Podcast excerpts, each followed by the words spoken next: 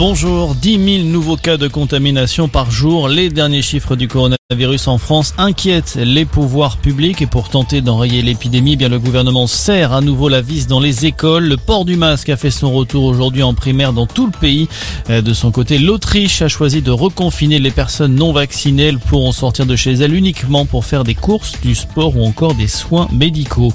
Le procès en appel s'est ouvert cet après-midi devant le palais de justice de Paris. François Fillon est rejugé avec sa femme Pénélope dans l'affaire des soupçons d'emploi fictif. L'ancien Premier ministre est accusé d'avoir embauché son épouse comme attaché parlementaire pendant 8 ans, des faits qui lui avaient valu en première instance une condamnation à 5 ans de prison, dont deux fermes, 375 000 euros d'amende et 10 ans d'inéligibilité. Le procès se tient jusqu'au 30 novembre.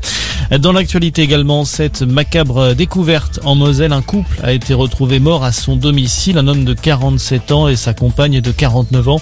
C'est leur fille qui a prévenu les secours. L'autopsie des deux corps est prévue prochainement à Nancy. Une enquête est en cours. La piste d'un homicide volontaire est pour le moment privilégiée. Au Royaume-Uni, la police britannique parle désormais d'un incident terroriste après l'explosion d'un taxi hier devant un hôpital de Liverpool. Les enquêteurs pensent que l'engin explosif a été fabriqué par le passager qui est monté dans le véhicule avant de se faire sauter.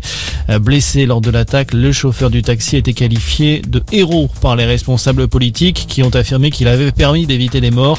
Il aurait enfermé l'assaillant dans son taxi avant euh, de s'échapper.